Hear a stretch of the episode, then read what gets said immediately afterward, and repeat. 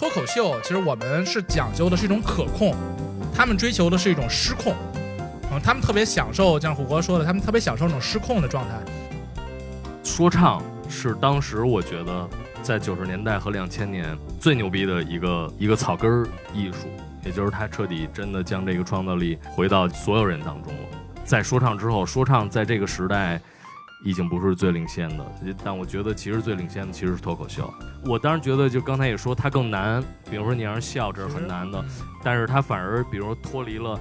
我还一定得 swag，我得酷，我得我得说，我还得有点危险的生活，或者我得我得有押韵，我得有音乐。我不用，我就是一个人，我能说话。就我感觉，其实可能某种程度上，脱口秀和虎哥他做的这些事情，他是本质上是。骨子里是相同的一件事情，都是在鼓励更多的人去来表达自己，然后感觉是一个人撞另一个人的胆儿，总有一个人先要举起手来问一个东西，你甭管问啥，他就会有更多的人会来来同样来来做这件事情，可能上台他也是一样。大家好，欢迎收听本期的问题青年播客。这期是问题青年年度对谈系列活动上海站，在本次对谈中，我们邀请了说唱诗人小老虎、脱口秀演员童漠男一起来聊了聊脱口秀与说唱这两种文化，以及围绕创作，他们最近又在进行怎样的尝试与思考。脱口秀与说唱这两种同样需要张口去说、进行表达与创作的文化，我们看到了他们在增加中文语言丰富程度的同时。也在试图拉近大众与创作之间的距离。作为身处在两种文化之中的人，我们很好奇小老虎和童漠男是如何理解自己的文化，又是如何看待对方的文化的。这其中存在哪些差异性与共性，又会碰撞出怎样的花火？欢迎大家和我们一起加入到这场对谈之中。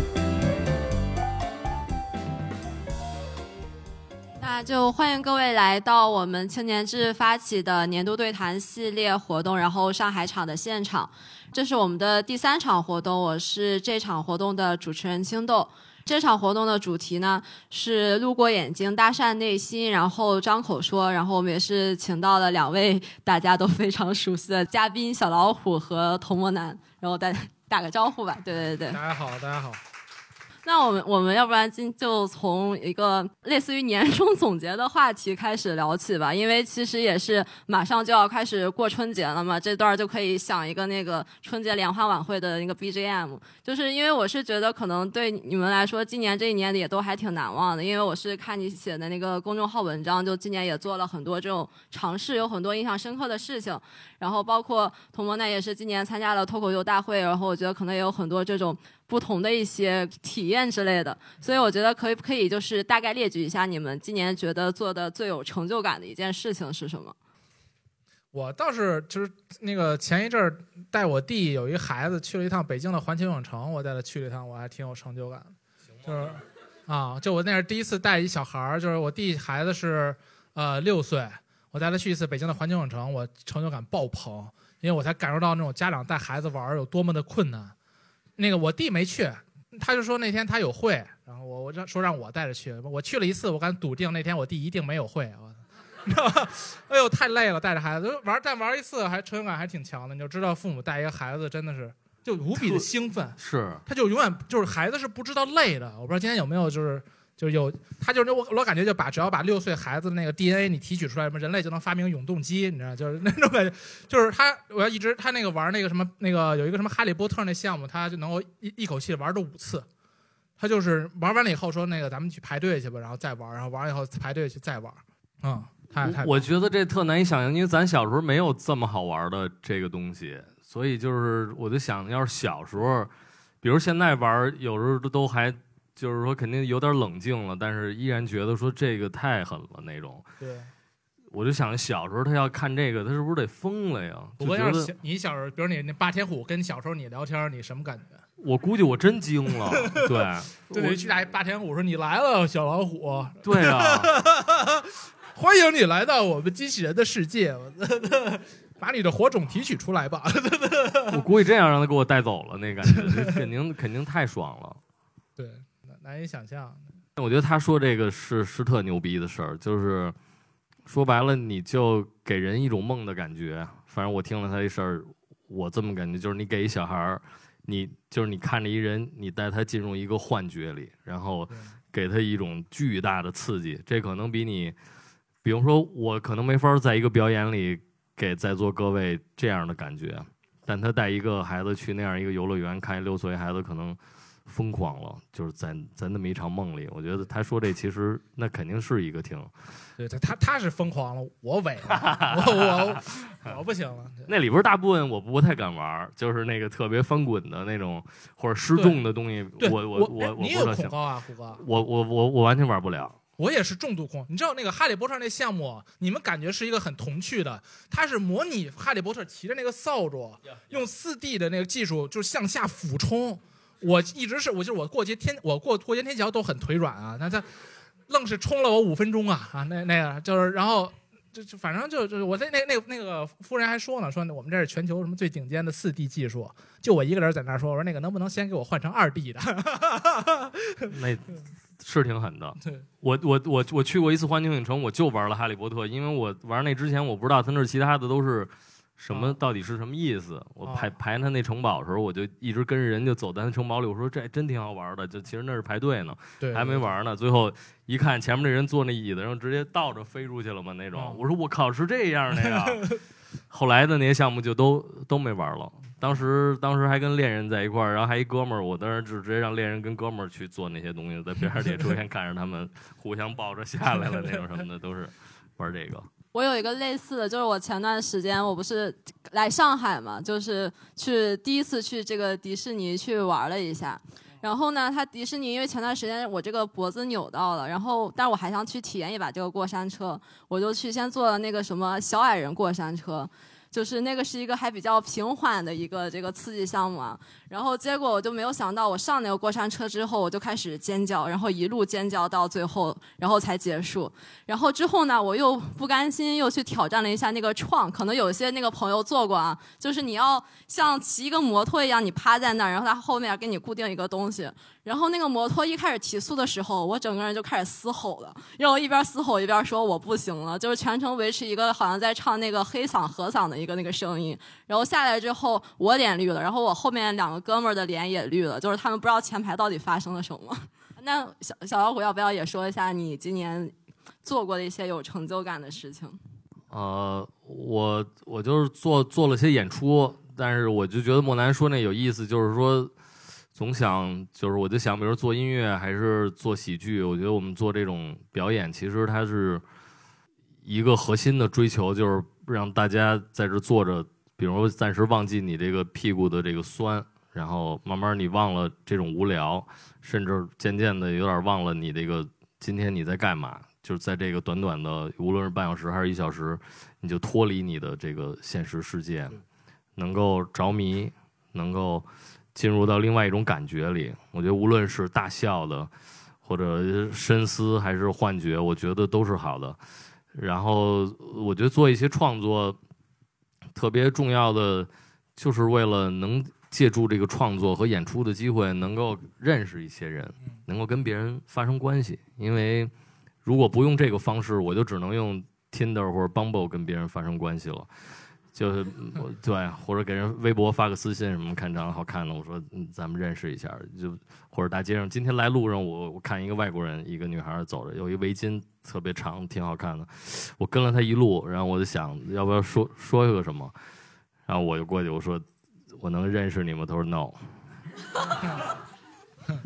我今年也看了虎哥的演出，对，其实我前年还是大前年我也看了，大前年是在那个 Blue Note。那一场就是那个就偏爵士那一场我也看，而且我看虎哥的演出特别早，我是我是零九年，因为我就是特别喜欢街头篮球，呃，零九年那会儿就回到东单，那是第一次，然后看就是现场看虎哥的演出，嗯，反正就跟那个脱口秀，我看那个李诞那个采访是吧，他就说大概有一个意思就是说。谁都可以说这个脱口秀，对，反正我我我对这个说唱和这个即兴的看法跟他一样，所以在那个我的这个去年比如做了一些演出里，对，简单的说就是我先做一些表演，或者里边有一些即兴的东西，然后大家也可以出一些难题，或者根据现场那些东西来做一些反应。然后之后就是把麦克交给各位，大家谁想上谁可以上来。那个是让我最兴奋的时候，就是因为相比那些所谓的会说唱的专业的，反而是所谓的普通观众真正拿起麦克上来。男人、女人、男孩、女孩拿起来就是磕磕巴巴的，或者很激动，呃，突然就说出了一些很惊人的话，那些是特别享受的瞬瞬间。对，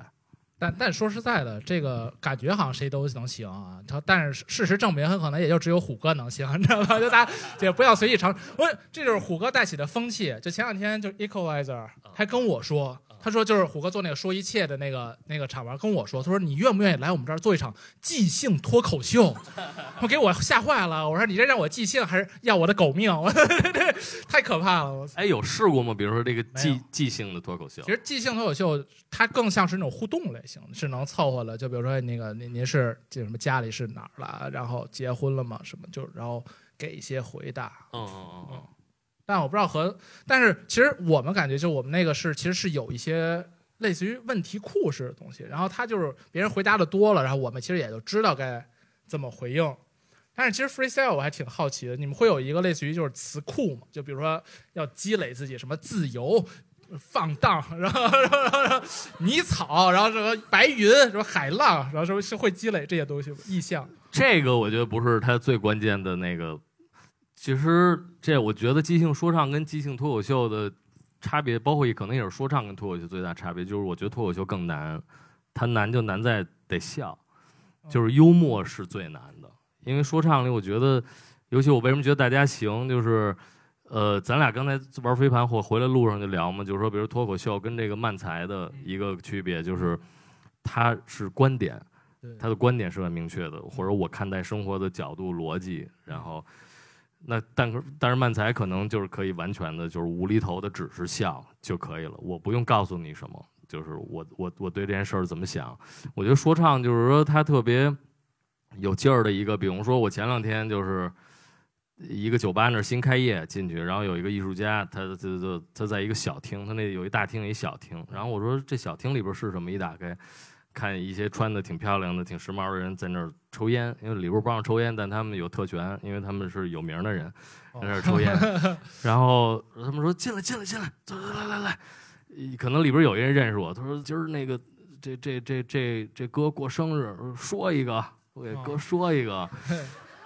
然后我说：“呃，OK OK。”我说：“我说你爱也说一个呀。”我说：“咱一块儿说。”他说：“我说不了。”我说：“你说，你说。”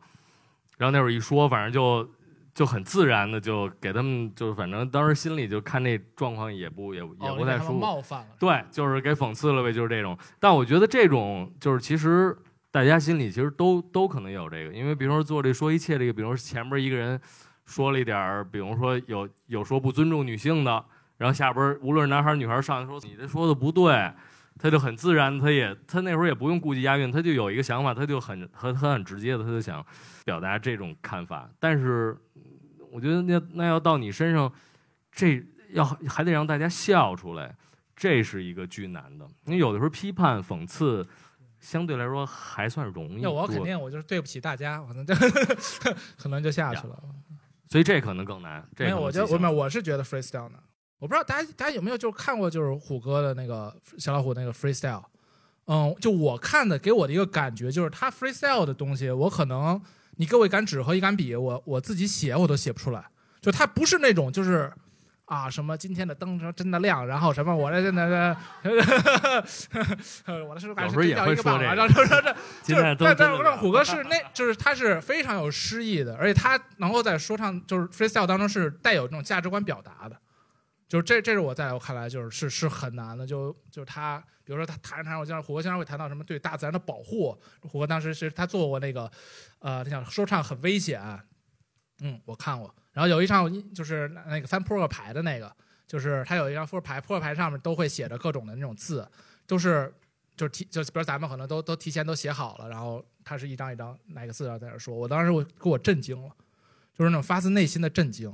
就像一个就是你看到一个魔术，然后你都会想他是不是作弊了那种感觉。我就会想，我说我说他会不会提前知道那个扑克牌上都有什么字？就是他真是很不可思议。我就想起那个 听君一席话，如听一席话那种，那种感觉。我的感觉就是说，就你刚才说这个，其实要真是说唱老玩这个。纯这个白描也挺飞的，是吧？这灯特亮，这屋里有点热。你们坐着，我也坐着。他穿的是黑的，他穿的蓝的，这还有一包搁在膝盖上。就说的确实都是实实在在的，就是就是这样的事儿，没有什么原来也可以这样，那也行，那我也成啊。这还有一个桌子啊。那我跟你说，就是说，即便是这样，他依然好玩。呃，就是说是一个表达，就是什么意思呢？就是比如说我咱们俩坐这儿。有可能你习惯性的盯着地，或者看着他，或者看着镜头，但可能你不会，就是说拿眼睛仔细的把所有人看一遍。嗯。但当你开始这事儿的时候，你也许开始看，然后你会发现一些事儿，比如说某个人的毛衣上写着一个错误的英文或者一个脏话，你可能觉得很有意思，但是可能其实他在这坐一个小时，咱们俩聊半天，没有人发现他毛衣上有这么一个话。但当你开始这么一个事儿的时候，你看见了，嗯，就是。就我觉得即兴有的时候它其实就是这么一个意思，它哪怕它可以把你的眼睛给用起来，就是其实就是整个把你人给激活，然后你开始非常夸张的观察这个世界的每个细节，然后因为你要你要不断的去创作和输出，是是，那还挺爽的。哎，我特别好奇，你是呃，就是童博南之前参看小老虎演出的时候，你有参加过那个说一切吗？就上去说几句那种？那肯定没有，就我这边都是缩在后面。对，这是其实这个就是我觉得这是我我做不到，然后才是我极致佩服他们的一个地方啊。因为我想就是说，就是如果你上去参加说一切，然后你可能也没有之前可能这种习习惯性的脱口秀的一些这种表达话，那你会上去说什么？这这这呆呆，在台上发呆吧，可能就是对，就是大家晚安，可能就是我也不知道。但是其实就是说我我其实很喜欢说一切是一种，就是因为脱口秀其实我们是讲究的是一种可控，他们追求的是一种失控，嗯，他们特别享受，像虎哥说的，他们特别享受那种失控的状态。因为脱口秀是什么呢？是我们是要写出逐字稿，我们是要一遍一遍的上开放麦去打磨，然后每一句话的节奏、语气，啊，然后它是特别可控的。就是大家就而且我们特别讽刺的是，我们那个名字叫做脱口秀。就大家老是觉得，就我们在台上好像说的一切，是很随机生成了。然后他是一个很幽默的人，然后他把他拎到酒桌上说：“哎，你来吧。”然后站起来，你感觉你也能说出十分钟很精彩、很幽默的表达，但其实不是。就我们写五分钟都是特别费劲的啊，在里面憋得面红耳赤。所以我有时候我们看到一个 freestyle，他能够特别即兴的说出一些特别精彩的东西的时候，我们是很叹服的，因为他是完全是我们的反面儿。反正都都在一个控制跟失控之间，我觉得，我觉得脱口秀这个，我有过很糟糕，像比如你觉得我这个 freestyle 你你你不可以，我觉得脱口秀其实我就觉得我没法弄。我有过一次啊，去去那个效果去演出去，非常糟糕，就是简直是灾难那种。对，就是之前那个效果的朋友就晨晨，他就说，哎，我们这过些天有一个活动，说你说你来说一个。我说行啊，我说我当时就是说，我说我我说我说我对脱口秀有我的看法，我说那个我我应该去，然后他说那你提前来，我们这有老师给你培训培训，比如说你那稿子帮你看看怎么抖包袱或者一些基本的规律性的东西。我当时说我说不要规律，对，我当时就说我说我不要规律性的东西，我说我的看法就是不要那些规律，但实际上我根本就不知道是什么规律。然后结果去了，我以为就是全是爱好者，大家上去随便说会儿，尴尬的尴尬了。结果一去，前面是坎姆，然后说完下去了，然后主持人上来说，没有人敢在坎姆后边说，说但是他是一个说唱呀，他可以啊。我说 OK，上去，我当时就真的就是讲两个特别特别缺的故事，然后底下真的就真的没人知道我在干嘛，就看着，然后体会到了所有的那些。尴尬、不自信和在这个就是露怯，然后我就就灰溜溜的下下去了，没有鼓掌，就是我说讲完了，底下嗯下去，然后去了看到化妆间看卡姆正卸妆呢，然后我说你好呀，卡姆，是不容易哈。对然后我觉得刚才就是虎哥有讲到一个地方还挺好玩，就是他说他在进行一些 freestyle 的时候，他是喜欢就是看到什么就是说什么，就是用一些这种白描的一些方式。就我觉得可能就对你来说，观察其实是一个很重要的一个就进行创作的一个途径。我不知道童木楠是不是也是这样，就是可能对你来说，观察其实也是一个挺重要的一个创作来源，还是说可能你很多东西都是在脑子里面去构画的一个这样关于创作的一个。图景，其实我感觉我还不是那种特别传统的那种观察式喜剧，就是观察式喜剧就特别像是我们那个研究齐墨老师那种，就是他是呃观察很多生活当中特别。很琐碎的，比如大家点餐的时候什么样，大家在公交车上、地铁上什么样。然后我可能是更偏向于故事，就我会讲一些好玩的故事，然后带有一些矛盾啥之类的。嗯，就比如说可能，比如刚才我跟虎哥玩飞盘，然后我可能就会想一想，就我们玩飞盘这个就是好玩的事儿啊。然后就虎哥的那，我就因为我们家有玩飞盘，但是我说哪有盘啊？说上哪去找盘呢？然后虎哥有一个我们那朋友，然后他就是在在在在那，然后他他就。自己随身带着盘，那想就是玩飞盘的那种痴迷的，他是随身带着盘的。搁在衣服这儿。对，他就叭说说，我说我有盘，他就 仿佛让我回到了二十年前，你知道吧？就是二十年前他在街边买盘的这情况，说啊，说你要盘啊，哥们儿，真牛逼的，真的。对，在这对，他就立在这儿，然后，但是我就会觉得这个就很好玩，就我可能会把这个会写出来。那你们今年这一年之后之中有没有什么观察到什么，就是让你们觉得特别印象深刻的一些这种场景或者是一些故事，能跟大家讲一讲的？呃呃，印象深刻的故事。对。嗯，你有啥吗，虎哥？都是。哎，这这，What about you？就除了那些演出里上来说唱的人，那好玩的都是我个人的，都是约会中的故事。就是我很喜欢跟人约会，然后约会的时候看见我，我其实就是我的那个，比如说我的那社交软件的那个自我介绍，就是说我要是平时说我我会说很多，但是咱们待着时候，我我愿意听听。大概这意思，所以确实也是，比如说音乐会时候，我听听人家讲讲他他是怎么回事儿，或者讲的有什么怪事儿什么之类的。是是是这种约会啊，胡哥。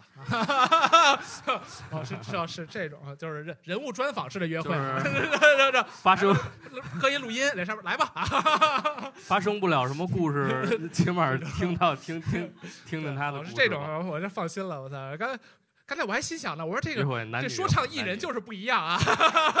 这真敢说呀啊！这这和我们这这这脱口秀就不，我们这都是 PR 一会儿过来了吧？这么说，我觉得就是我不知道人们到底孤不孤独，因为我有时候经常谈到这个，看这拿拿着麦克的人说，现代的这个时代或者现在的人其实都很怎么住在什么样的地方，人什么什么样。我有时候不太相信这个，我我不知道实际是不是这样的。我觉得在座可能这么多人，每个人都有自己的情况，我就很在意我能不能认识新的人，和新的人发生关系，或深或浅的关系，什么样的关系都可以，聊会儿天儿，吃一个饭，在一场演出里。所以，但我很需要这个，我觉得这是我活着的意义，包括也是可能从北京搬到上海的一个意义，就是因为。我觉得这儿更有这种生生存的空间，人和人的关系可以可以更多元、更紧密一点。我我我其实最近有一个感触啊，就是我老感觉其实就是科技还是挺就是挺挺挺好的。因为有一次我也是跟我奶奶一起看会儿电视，就我好久没有看电视了。但其实那那个曾经是咱们童年最享受的时光，就感觉六点半放学回家看二十分钟《灌篮高手》，你觉得好看极了。然后，但是我现在看会儿电视，我老觉得就是我会有种感觉，就我怎么会看一个别人为我已经选择好的电视节目？就是我其实有点好奇，我曾经是怎么忍受这件事情的？就是因为现在其实我发现，就是大家真的是所有人的欲望被得到了一种极致的满足。你在网上你想看什么就就看什么，但是曾经咱们看电视的话。嗯，你那儿播着《动物世界》，你就得看《动物世界》，你就是播着《还珠格格》，你就播完了《还珠格格》，才有你爱看的《少年包青天》，就是它是这样的。然后，然后就是我就，当时我就会觉觉得我好神奇。然后，然后就是有有人会，有时候我甚至我俩聊天就最后聊到，就是咱们现在特别轻松能够得到的事情，在过去是你。是那种特权式的享受。就比如说咱们现在想看什么电视节目就看什么节目的那种享受，是曾经你们用过那个电视有一个点播台吗？对，就是就是那个，我记得那会儿就是得特别有钱，因为点一个片儿好像要几十块钱，然后咱们还能够在电视上看别人那个点片儿的那个过程。然后就是我当时就是老老看着我就是就特别像他点我最爱看的那个东西，什么能不能给我点一个赤裸特工，然后什么什么这，就就我就上去点点点，然后然后我记得有一个就凌晨有一个大哥用那个点播台把《指环王一》一直点播完了，《指环王三》就是点完点完对三部连播，我陪他一直看到了早上。我说这哥们儿得多有钱啊！但是现在其实就是咱们普通的。的生活，就我觉得，就这个事儿，我不知道大家能不能就是有这种感，就就就对我来说冲击还挺大的。就是咱们现在随手就能够得到的东西，是之前咱们要花钱是特权才能够得到，但咱们现在当然也习以为常了，就感觉好像人的欲望是那种，就不断在递增的，就是你会习惯现在所有就是得到的一切的东西。然后我们后来又想，我们小时候去北戴河旅游。呃，从北京去北戴河旅游，然后开下那个高速公路，大家就哪儿也不认识了。然后会有一个那个老伯什么的，他脖子上带一个带路，你们有这个印象吗？就是他有一个带路，然后你需要给几百块钱才能够把你带到你你你要去的地方。但是现在其实就是一个咱们每个人都有的高德地图嘛，就是啊，就手机导航。就是感觉好像就是以前需要费巨大力气才能得到东西，咱们现在就轻而易举就能够得到。但是咱们当然咱们自己其实没有这种幸福感，其实也也但也会随着他会觉得本该如此嘛。地图是一个特别有用的有用的软件，就比如之前还能世界还开放还能旅行的时候，我这人特爱走路。比如我在上海，我有时候经常一走可能走个二十公里一天，然后我经常就看比例尺，我一看这儿到这儿，OK，我拿手指头在屏幕上，我说 OK。这儿是我走了一个小时，是这么一条线。然后我说 OK，这估计得在两个小时什么的。但是有另一个问题呗，就是，sorry，可能就又说回来，就是比如说约会软件。哎！哎哎，对，其实其实是这样，是吧？其实我是觉得，我的意思就是说，恰恰是一个反的意思，就是说，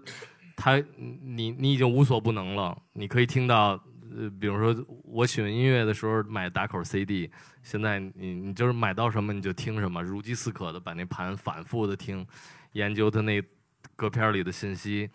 现在你可以听到基本上世界上任何任何的歌，任何任何时代的音乐，但也没有感觉怎么样。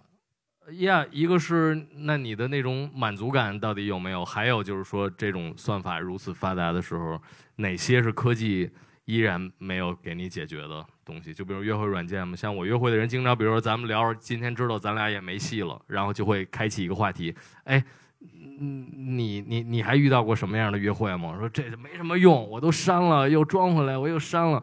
所以就这样，就是反正经常能听到一种无奈的感觉，就是觉得那明显用这个的人，他无论是什么样的诉求，他有一个需要。呃，他咱们就把它稍微美化一下，简单说排遣寂寞的需要。但发现你一下你可以空前的，你比如咱们以前除了大街上能遇到一些人，班里的同学、工作的同事、邻居，你可能你你这城市里大部分人跟你你你连见都永远见不到他们。但你现在在软件上，可能你要你要刷，你你你花几十块钱，你有一个权利，你可以你可以刷上千个人。但是这上千个人没有一个可以解决你的寂寞，就是怎么回事呗？哦，这还挺挺深刻啊！其实其实其实我觉得还挺深刻，对，就是因为原来感觉想像约个会还挺难，你得到楼下喊人去，恨不得或者去楼下等着，或者你去碰面，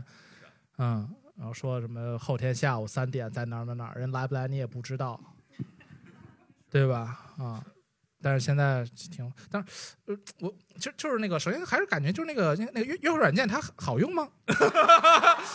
它确确实是很好用。不 try 吗？不不不不是这样的。比较伤手指头，容易得关节炎。其实我经常会感觉，我觉得到底有多少人会想去真的去用这个约会软件？就是我觉得，因为我感觉我我周围有很多人会抱怨，其实社交其实仍然是很困难的，感觉自己很孤独。但是我觉得他们也未必会用到这个社交软件。反正看到很多人就陷入一种自我解释里，有的是真真实的听他说出来，有的你看他写的那个，就说白了，大家对关系对别人有种期待、一种幻想，比如觉得哎呀，这现在人都是什么样，或者说我其实只是想要什么，嗯但实际上可能就是实际情况就是千变万化的。我觉得就是说，越来越多的人其实很难有那么多的精力和这个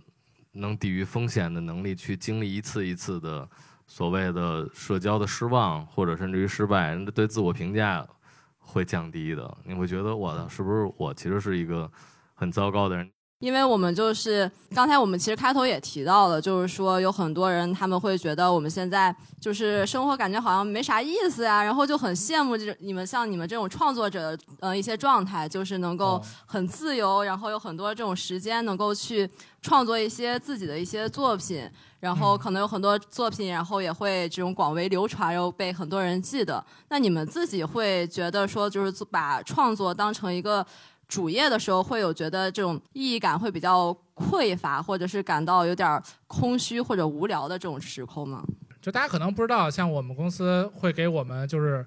有那种就是固定的心理诊所，我们是那个就是长期合作的啊。我们在那个上海在哪儿来着？反正就随便敲门就可以去，只要打一个电话预约就可以去。然后公司是给我们提供这个就类似于员工福利式的东西啊。哎呀，这这那那没毛病，这没毛病，这对文明这个。那那那那诊所发展的比我们公司还好啊。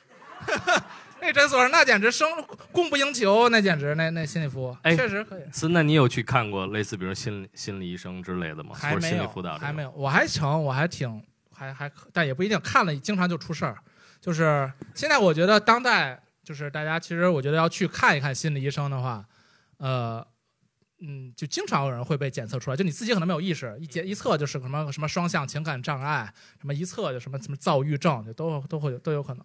我曾经有一段，反正呃自我判断是有那么几个月，可能有有轻度抑郁，就是说你不想起床，不太想吃东西什么的。后来我就度过了那个之后，我一看，我说那应该那段是有点这问题。嗯反正也我也认识一个好朋友，他也是做这方面的事儿的，就心理咨询什么的，就感觉这个东西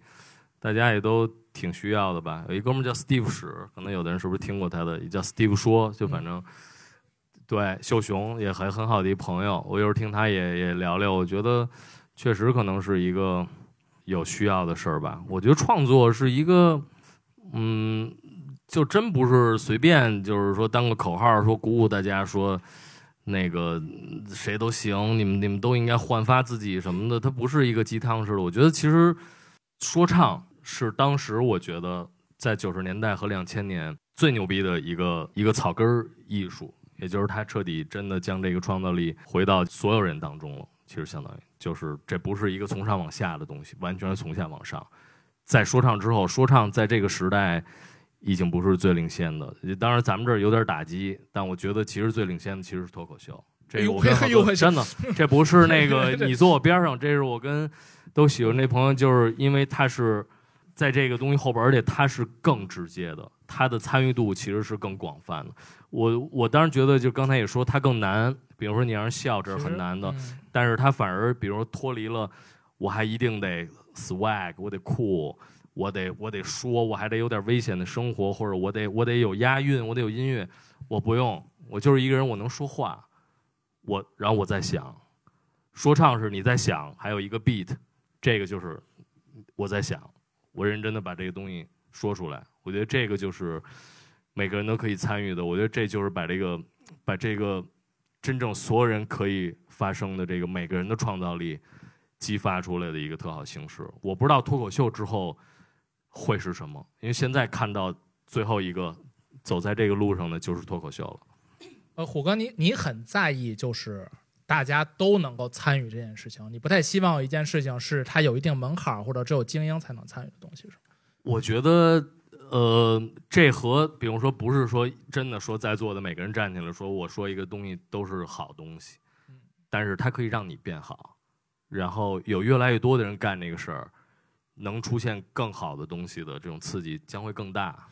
虎哥，你境界比我们 CEO 还高啊，虎哥，真的，我们 CEO 没你这么高的境界，虎哥，呃 我都没意识到啊啊！但但但可能是是是这样。你像说唱的话，像虎哥说有一个 beats，那个可能就是门槛就挺高的，你自己想做个 beats 比登天还难，是吧？就有能有是有专门有人是职业做这个，就你看他他这个东西，就是真的一步一步的，就是说人们在卸除这些技术门槛跟束缚。也就是说，一个 beat 为什么之前，比如说摇滚乐有点看不上 hip hop，就是因为说你们家他妈吉他也不会弹，你们什么乐器，我现在什么乐器也不会，你们玩他妈什么音乐？说你们这东西还能，甚至你们那比如采样嘛，采样不就是从人的歌里截一段循环起来，就这样。所以其实音乐之间的鄙视链，其实就是因为因为爵士又看不起摇滚，说你这弹的也不行啊，就是说你虽然能弹，那你弹的这三脚猫对吧？看不上摇滚的就是古典音乐，看不上摇滚乐，因为摇滚乐成立是因为扩音技术。你说古典音乐，大家一看都是一个交响乐团，其实为什么要那么多人？最简单就是因为没有音箱，那个年代没有扩音，有了扩音，摇滚乐可以成立。一个人一把电吉他接上两个大箱子，出的那个声儿能胜过一百把小提琴。所以就不需要有四十把小提琴，多少个中提琴，多少个低音提琴在那儿了。一个吉他可以搞定摇滚乐这东西就可以实现这种形式可以实现了，包括音乐节。那说唱就也是，就是说我们那不就当时那黑人就说操，我们什么乐器都买不起啊，我们就是弄一点东西，就一张嘴想说，拿起麦克循环一段音乐，就是一个哪怕就是一鼓点没有鼓点我自己拍自己胸口，我就说了。就是这么回事儿，脱口秀连这都不用，拍胸口也不用了，别别说了。脱口秀，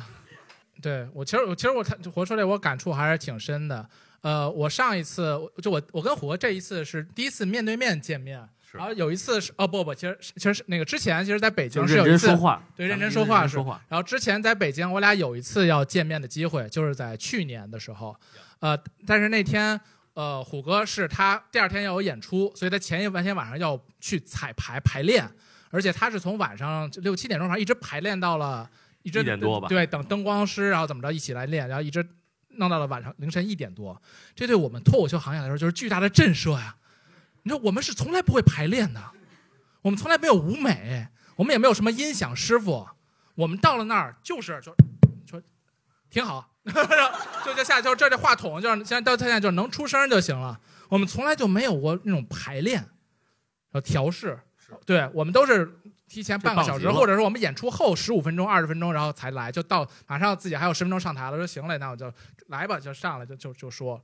所以就是脱口秀是一个，你那个上 Netflix 看那些是吧？那些国外的脱口秀巨星上来，他就是一个人一个。什么也没有的舞台，底下黑压压的人而已。我觉得这是特别伟大的，这就是人到底可以怎么样？我就是一个长得甚至于是吧？你就比如我挺喜欢那个 Louis C.K.，就是谢顶胖子，挺个肚子上去，有什么形象？没什么形象，就是这个人就是智慧，就在那儿就可以。这我觉得这是非常牛逼，就是说没有谁，或者说没有任何的门槛能够拦住一个人。去发挥他自己对生活的看法，他也许很丧的，他没想过他能有什么，他能带给别人什么事儿，他自己可能都想自杀了。但是我们上帝一说，大家乐了，他发现我是有意思的人，这这这是非常牛逼的事儿。这对，但但但其实我们行业，其实我自己是有一些内心中有一些隐隐的遗憾，就是它伴随这种大家都能够参与，但是它有可能产生的是它的艺术上。不会有那么强的极致，就是他可能天花板不会那么的高，就是就像一个人弹钢琴或者一个人做做做一做音乐，他可以极致伟大，但是脱口秀呢，他可能就就就是在在在这儿，就可能大家可能最终会在一个很厉害的这样一个层面上，但是我老觉得有些音乐艺术形式会天花板会更高一些，对，嗯，但也不知道是不是这样，看我们之后不会不会不会，我觉得你肯定有一个。你的一个目标吧，就是你要做一个作品式的一个你的专场。对，那个东西你看待它的这个角度和你比如说在一个小演出里磨一些段子是不一样的。对，就这一样，我觉得那个东西一样。比如你你看那些牛逼的脱口秀巨星的那些专辑和专场，那就是一个作品，从头到尾其实是一场电影，是一个是一部小说，是个跟那些都不一样的牛逼的东西。听下来有笑有反思和他在哪儿，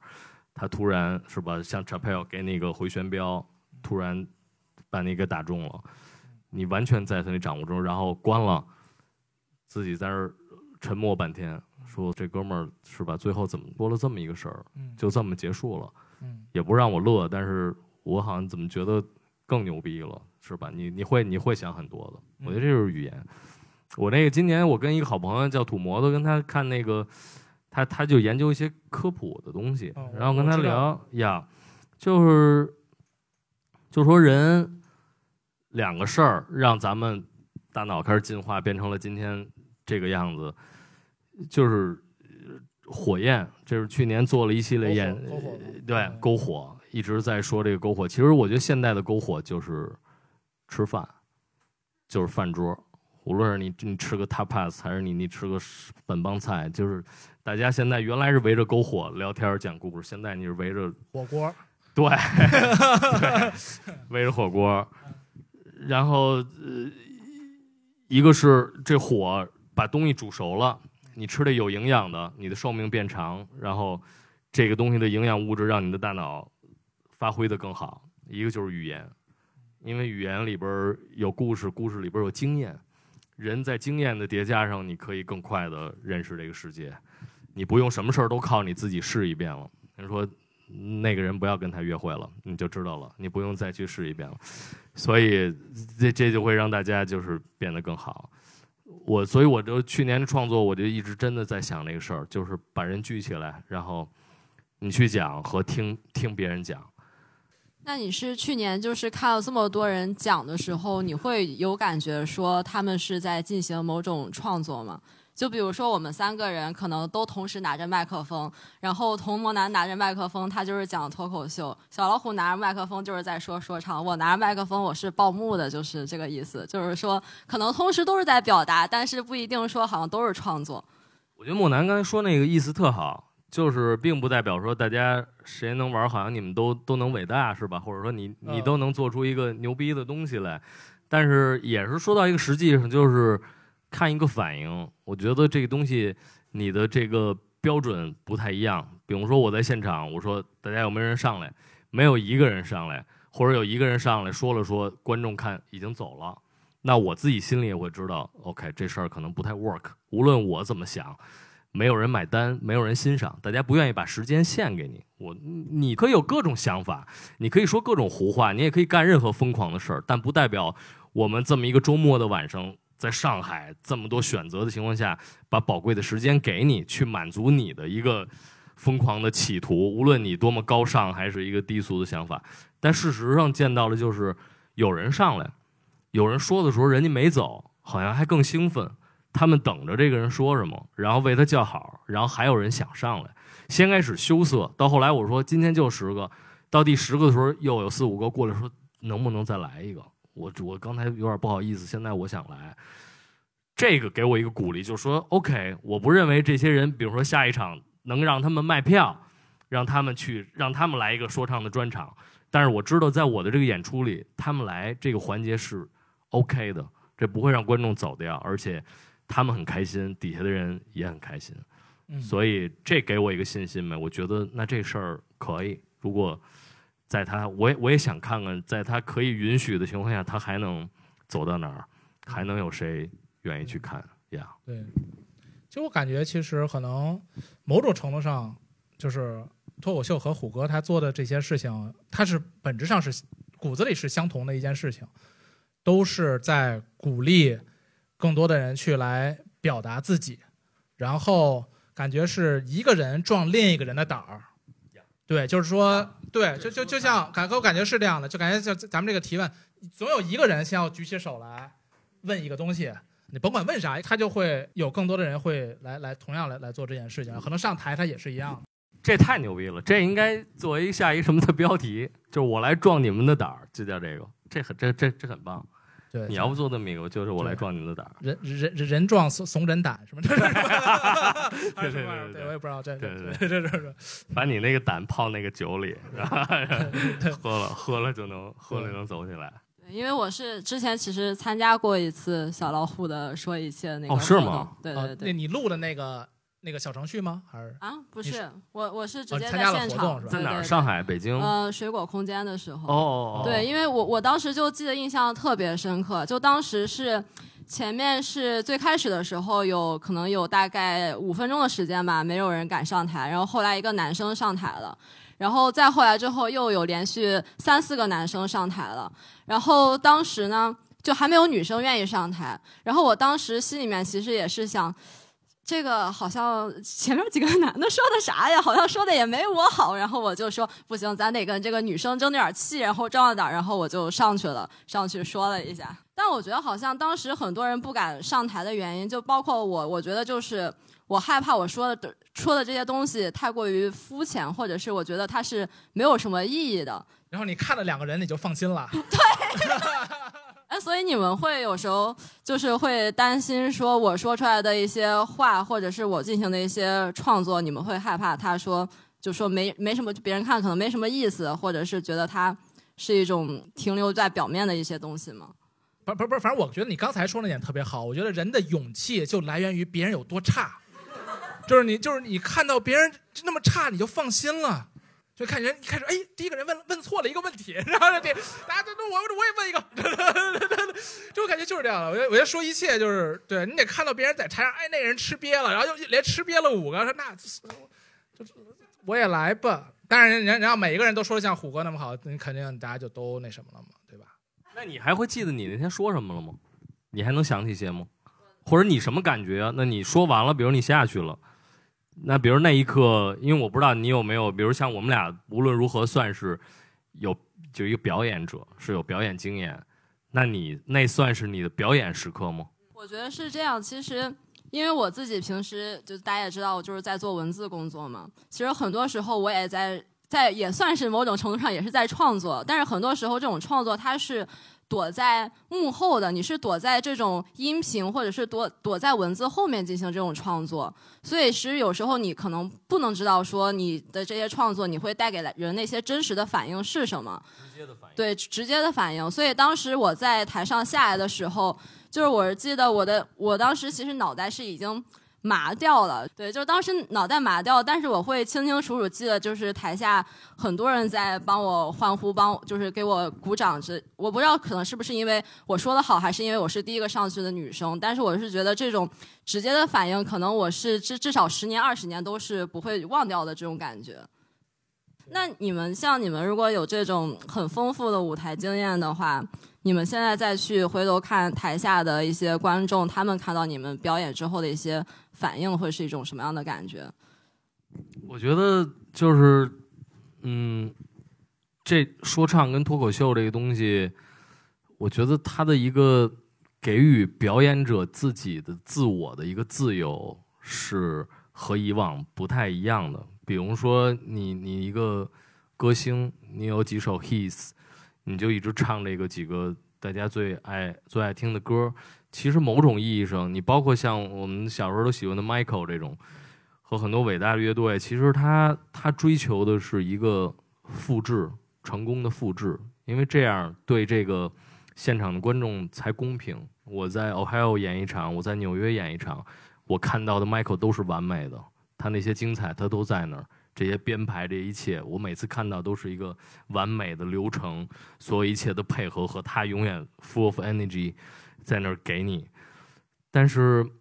尤其像这种观点，尤其自我关照的，他给你的任性一丝空间，也就是你作为一个人，你此刻的状态。你比如你今天你带着一个，你比如今天挺 nice 的，你见了，哎，我见你们很开心，哪怕我要讽刺一些东西，但是我是开心的。但今天你也许你受了气呢，你今天你有些怀疑，你上去，你就是呈现另一个面貌，而这些东西，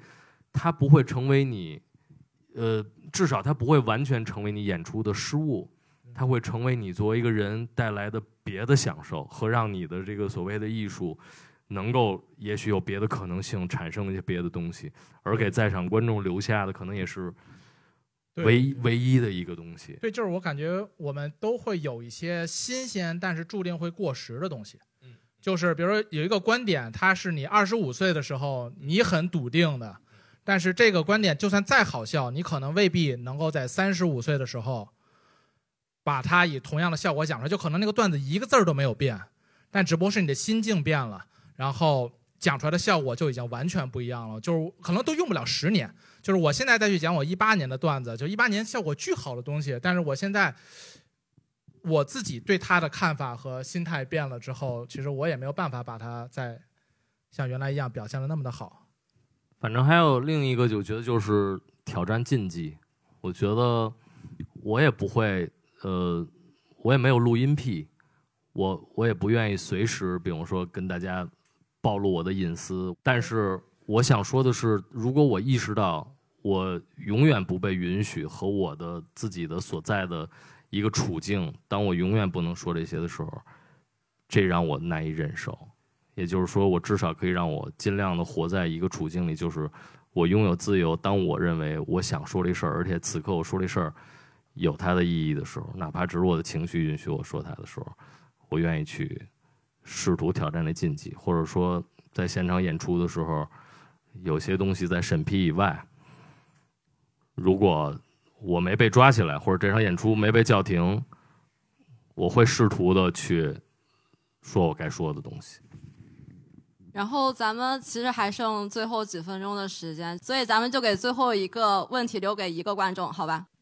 呃，我有一句话感想，还有还有一个问题问童漠男啊，就是一句、一 一句话感想是说，我觉得不管脱口秀还是说唱，它增加了中文语言的丰富度。哦，这个是我们其其实非常稀缺语言的，嗯就是语言的丰富非常差，所以我觉得在这个意义上，我是致敬两位，就是说说唱还有这个脱口秀，使得我们有更多的词汇这就是非常非常重要的一件事，在这个时代。嗯。好，另外一个问题问童梦楠的问题就是说，其实你今天就很即兴，对吧？对，就是有两种快乐，一种是说你打磨的特别好的一个稿子，五嗯，分钟那个你在台上讲脱口秀那种。对对，然后今另外一种，今天大家笑的也挺多的，嗯就是说一个小时你随便讲，嗯但是不是脱口秀的场子，但也是嗯效果很好的。嗯哪个会让你更快乐？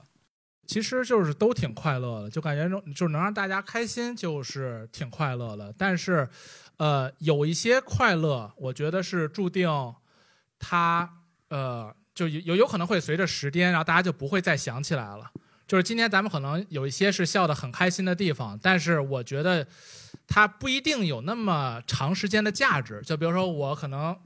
调侃一下虎哥说这酒多少度的，让你敢说你这个约会软件的事情，或者你还真敢说呀？就是这东西大家可能会笑得很开心，看见感觉是一个很即兴的东西，但是它也是一个快速就会消亡的一些就是幽默，就是算是一个就是耍贫嘴，但是。如果说有些东西可能是我写了几个月我写出来的，然后我感觉是符合当下的，然后特别针对我内心或者针对到很多人内心的东西，那我觉得那样的一个东西，它会就是就可能是你可能过了三十年，大家会再再想起来，还是其实愿意再看一下这个卡段，再看一下这些东西，我就会挺开心的。嗯，让那哥们儿说一个吧。那对对对戴戴帽子那哥们儿，刚才看他我其实就想问童梦男，是什么契机让你觉得就是，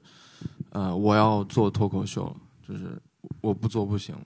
或者是同样问题问那个小老小老虎，就哦，是做音乐也是你不做不行，怎么了？这个名字这么让你犹豫？因为我不知道是不是要要叫小老虎老师还是别叫别别，no no no man。因因因为我其实一直就特别享受那种，就是就就不是特别向往在台上能够自我表达。就可能虎哥不知道，我其实特别喜欢看你之前就是龙虎斗时候的那一段，因为虎哥之前参加过一个就是说唱 battle。你们有人知道那个是个什么东西吗？那是一个当年就是我认为是极致残酷，就是我看到我就后背就开始冒冷汗那种感觉。就是我俩在台上，然后是有那个倒计时，我骂他一段，他骂我一段，然后就就一开始，然后然后然后其实那个时候我就感觉虎哥和其他人的风格是不太一样的，就是其他人骂是那种就是骂爹骂娘是那种骂，然后他是那种就是。反正我记得，我现在都能记记起来，他就他有一些，比如说人说什么你什么就像什么像一个什么什么阿童木还是干嘛了，然后虎哥他说什么你不要侮辱阿童木，我说他是我们心中的英雄人物，然后他就他就是能能够把这件事儿，然后就是感觉他就是再往上提，都是非常即兴的那那种 battle，然后我当时其实就很着迷，然后在一零年的时候，我就在那个人人网上，当时我要喜欢很喜欢看那些就什么乔治卡林啊，那会儿就 Chris Rock 他就会有那种脱口秀，然后在呃回国之后，其实我就。从事这个英语教育行业，当然之前我特别喜欢老罗罗永浩啊，我也喜欢看听他的录音，然后我就做这个英语教学。但是那会儿其实就没有大班课了，原来是就是几百个人听你说话，我觉得那个简直太爽了，就像一个讲台，那简直就是无时无刻不在剧场里演脱口秀的感觉。但是我后来我特别倒霉，我就教那科目叫做那个 SAT，叫美国高考，就是那种一对一，所以就是这种表达欲望没有得到极致的那种就是满足，因为你一个人对三百个人，在我们教育行业里，你是可以讲段子的，是可以夹带私货，输出一些自己的想法的。但是，一对一，他天然你就得给孩子一道一道的讲题，我就觉得特别无聊。我就想，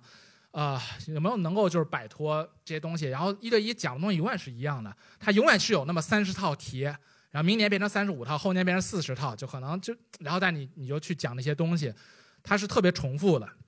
然后我要看着孩子一个一个去到美国，就是那种感觉，就是让你很挫败。就是你能够看到一个孩子他毕业之后有新的人生，就你看到无数人的人生是有新的开始，因为他从国内去到了美国去读书。然后我就永远是留在这个地方，啊啊！我教完零八级，教零九级，教完零九级，教一零级，就你觉得哇，就永远自己是不变的。然后那个其实是让我特别想去说脱口秀。就莫南说那个是个初心，我觉得就当时他看看我那龙骨斗挺激动，我当时去看 Eminem 那个八英里我就很激动，我觉得就是就是真真不是一个漂亮话，说大家都都应该就是可以什么的，我觉得就是当时的我就感受到一个最最直接的东西，就是为什么只是因为多了个 mic 多了一个 B，你在里边说些什么，就有人开始听你说话了。在那之前，没有人在乎你说话。就像他说的，电视台，你什么人才有资格在电视台里播放一个东西给上亿人看呢？你是没有资格出现在那上面的。在生活当中，你就在说一切的舞台上，有个女孩说：“我爸不让我学美术，他说你在学，我就跟你断绝关系。”也许他在现实中跟他朋友说话，他朋友没准跟听他说这话的时候玩着手机的。或者他在大大街上，他跟一个陌生人说这话，你以为他是骗子，但那一刻他拿着这个麦克说话，所有人在听他，甚至还有人说你可以，这就是这就是我为什么要干这事儿，就是这个东西让这个人被看见，我觉得这是特别牛逼的事儿。呀。境界啊，虎哥，这境界，这境界。就结束在这个伟大境界了。适合做一个这个对。行，那我们今天的这场的对谈活动就到此结束了，然后非常感谢大家的参与。